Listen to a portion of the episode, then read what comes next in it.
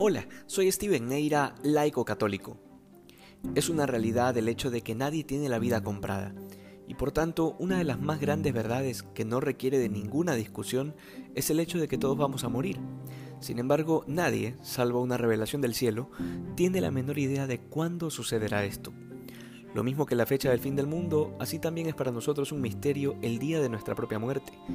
Y esto es algo que debemos tenerlo muy presente porque no tenemos por tanto la seguridad sobre el tiempo que nos queda para arrepentirnos, para cambiar de vida, para perdonar o para amar.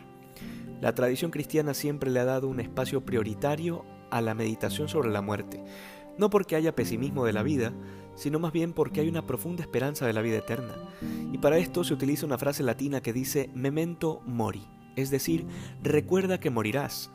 Y así también tiene un aspecto dramático, especialmente para quienes viven sin pensar lo que hacen y mucho menos en el futuro, sino que sencillamente han decidido vivir en modo automático. Decían los paganos en tiempo de San Pablo, comamos y bebamos que mañana moriremos, porque ignoraban la existencia de una vida después de la muerte o se resistían a creerlo. Pues bien, hay muchos católicos con mentalidad pagana en la actualidad, así como muchos que sin conocer a Cristo su vida es un constante cúmulo de emociones fuertes y de fiesta diaria, pues bien, hoy el Señor nos recuerda que nuestros días están contados, que la muerte nos sorprende a nosotros, pero no a Dios, y que si aún seguimos con vida es justamente porque aún tenemos la gracia, el tiempo, para enmendarnos, para convertirnos más en esos árboles que dan mucho fruto antes de que llegue la hora de la cosecha. ¿Te has puesto a pensar que tal vez esta pueda ser la última cuaresma de tu vida? Y si te repites esto todos los años, algún día tendrás razón.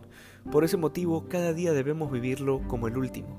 Y si aún el Señor nos ha dado la oportunidad de vivir este tiempo penitencial, es porque está dispuesto a darnos a manos llenas todo aquello que contribuya a nuestra conversión y a nuestra salvación.